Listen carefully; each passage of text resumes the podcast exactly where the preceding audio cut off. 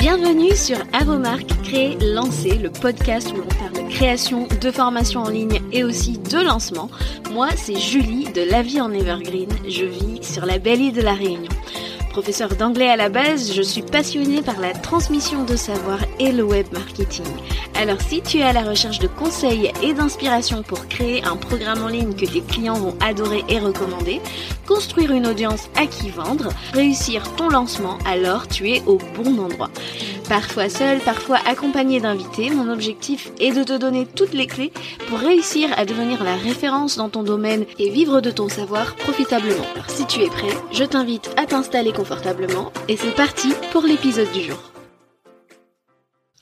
Chers créateurs, chères créatrices de formation, j'espère que tu vas bien. Aujourd'hui, j'ai envie qu'on aborde un sujet épineux. Hein. J'ai envie qu'on aborde le sujet des objections. Alors, je sais que c'est quelque chose qui ne vous met pas forcément à l'aise parce que quand on pense à objection, on pense à euh, euh, contradiction, opposition, euh, argument contraire, euh, désaccord, refus, etc. Et c'est vrai que quand on vend notre programme en ligne, c'est quelque chose qu'on redoute un petit peu, euh, tant qu'on tant qu'on le voit de la mauvaise façon en tout cas, parce que ce que je veux te dire aujourd'hui, c'est qu'on va rétablir la vérité sur les objections. Les objections doivent être vues comme des opportunités quand tu vends ton programme en ligne. Pourquoi? Parce que en fait, c'est ce qui va te permettre de vendre. Oui, tu as bien entendu ce que je t'ai dit. Les objections, c'est un tremplin idéal pour pouvoir vendre. Alors, je vais pas passer par quatre chemins. Aujourd'hui, j'ai cinq points que je veux voir avec toi, cinq vérités qu'on va rétablir sur ces objections. On entre tout de suite dans le vif du sujet. C'est parti. Première vérité que j'aimerais rétablir sur les objections, c'est que ce n'est pas quelque chose à prendre personnellement, d'accord? Je sais qu'on a tendance à voir ça comme une attaque sur nous, sur notre programme. Ce sont des gens qui ont quelque chose à dire euh, et euh, en fait qui, on a l'impression qu'en fait ils sont pas obligés de le dire, mais ils viennent le dire quand même. En fait, là où euh, il faut vraiment arrêter de voir ça comme quelque chose de personnel, c'est que les gens, en fait, s'ils prennent la peine de venir s'exprimer sur le sujet, c'est qu'ils ne sont pas indifférents à ce que vous proposez. D'accord? Et non, ce n'est pas une attaque sur vous, sur votre expertise ou votre programme. C'est vraiment quelque chose où ils se sentent euh, triggered. euh, euh, je sais pas comment dire en français. Ils se sentent... Euh, euh, ils ont envie de, venir réagir et de vous poser des questions. Et c'est quelque chose de complètement positif, d'accord? Et c'est un petit peu la deuxième vérité que je, je veux rétablir aujourd'hui, c'est que euh, quand quelqu'un a une objection, c'est qu'il a quelque part de l'intérêt et que ce n'est pas quelque chose de négatif. D'accord? Euh, Il a peut-être besoin que vous clarifiez certains points d'accord, sur des choses que euh, qui pourraient l'intéresser, mais en même temps il est dans le doute. Euh, c'est comme nous tous, hein, quand on achète quelque chose, que quelqu'un débarque et nous dit, euh, voilà, prends ça, ça, serait bien. Il a de l'argent à mettre sur la table, on a de l'argent à mettre sur la table, et on se dit, mais est-ce que ça va vraiment m'être utile? Voyez? Et c'est pas une histoire de ouais tu as voulu euh, m'arnaquer ou euh, toi le vilain marchand de tapis. Non c'est pas ça. Il a besoin de clarifier des points euh, et mettre euh, finalement en adéquation ses besoins et ce que tu lui proposes dans ton programme en ligne. S'il n'avait pas de questions à te poser et s'il n'y avait pas d'intérêt pour lui de venir te poser ces questions-là, c'est d'apporter ces objections, bah, il t'aurait euh, juste euh, nexté, quoi. Il serait passé à autre chose. Donc vois ça comme quelque chose de, de, de positif quand quelqu'un vient et qu'il a, il ou elle a une objection, parce que c'est bon signe, c'est qu'il y a de l'intérêt derrière et que bah, ça vaut le coup de creuser. Et euh, ça me fait la transition parfaite finalement sur le troisième point, la troisième vérité que je veux rétablir sur les objections, c'est que c'est important parce que ça souligne quelque chose que tu n'as peut-être pas couvert, un, point que tu n'as peut-être pas assez clairement explicité dans ta communication de vente.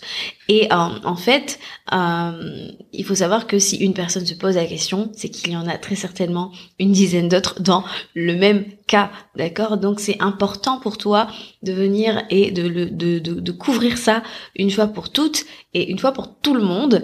Et aussi, ça te permettra d'avoir de la data pour la prochaine fois quand tu vas retravailler tes textes de vente. Peut-être que tu vas retravailler, je ne sais pas, ta FAQ.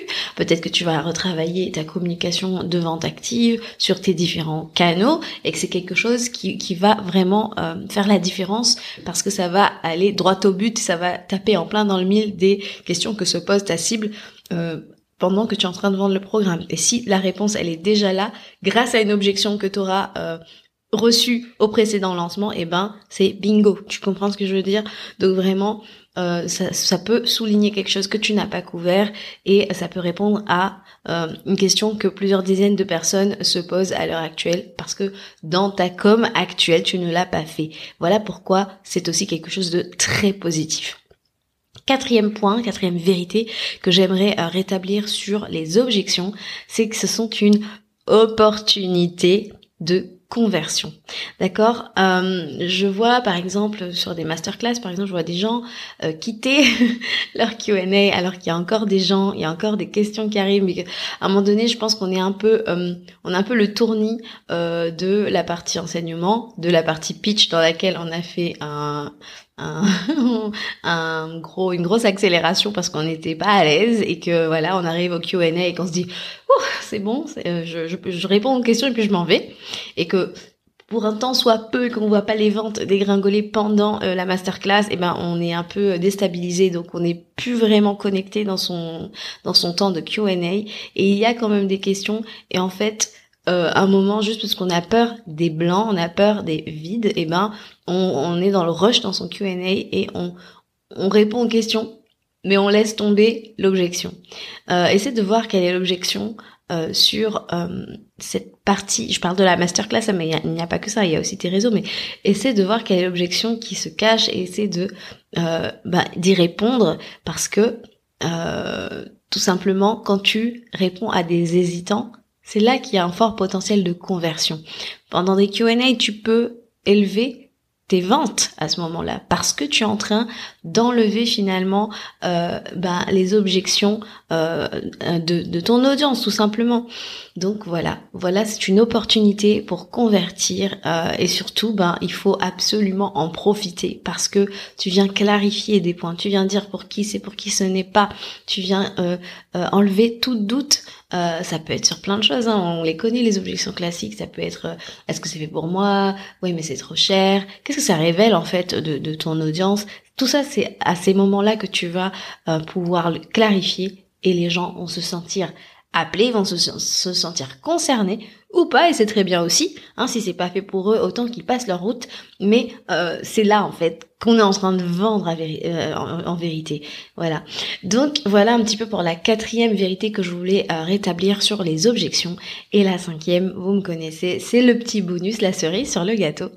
Euh, la vérité sur les objections, c'est que c'est une excellente source d'inspiration pour tes bonus. quand je parle de bonus, c'est ce que tu apportes et que tu offres en fait quand quelqu'un achète ton programme. Tu sais, ces petits extras qui rendent tout ça bien irrésistible et eh ben c'est une bonne euh, source d'inspiration pour tes bonus parce que au moins les gens se diront oui mais si je prends ça bah oui mais j'ai pas encore ça donc il va manquer ça et toi tu vas être là et tu vas pouvoir dire eh ben justement j'ai un bonus pour ça et en fait la personne à ce moment-là eh ben elle se retrouvera dans cette position de se dire bon ben si j'ai tout I'm in. voilà.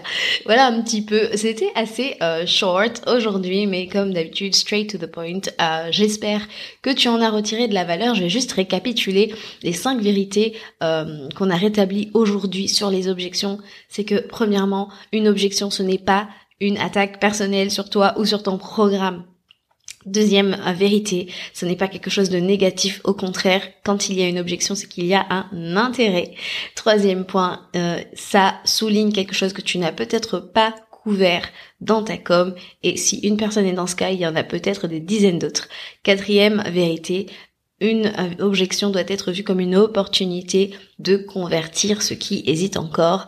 Et cinquième point, c'est une source d'inspiration pour les bonus à inclure dans ton offre. Donc voilà pourquoi euh, si tu changes de regard aujourd'hui sur les objections, tu as le potentiel de mieux vendre ton programme en ligne euh, au prochain lancement. C'est vraiment quelque chose euh, d'hyper intéressant, franchement.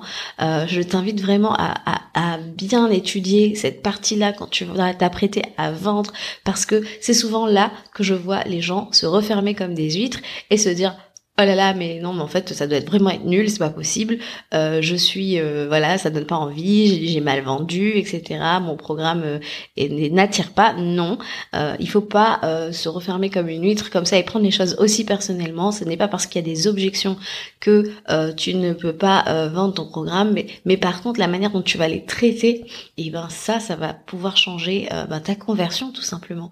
Donc en tout cas c'est ce que je te souhaite. Merci de m'avoir écouté jusque là si tu as aimé cet épisode et euh, si tu penses qu'il peut aider quelqu'un, n'hésite pas à le partager à un ou une euh, infopreneur, voilà, qui lance son programme bientôt. Si tu écoutes euh, cet épisode, n'hésite pas à aller me laisser un petit commentaire, parce que maintenant tu sais que euh, les épisodes de podcast sont relayés sur YouTube et j'ai besoin de ton aide euh, pour pouvoir sortir un peu des méandres de l'algorithme et d'envoyer le signal que ce que tu écoutes c'est de qualité. Donc franchement, si je t'ai apporté un jour de la valeur, je te serais très très très reconnaissante si tu pouvais aller me laisser euh, un petit commentaire sur la chaîne YouTube. Voilà.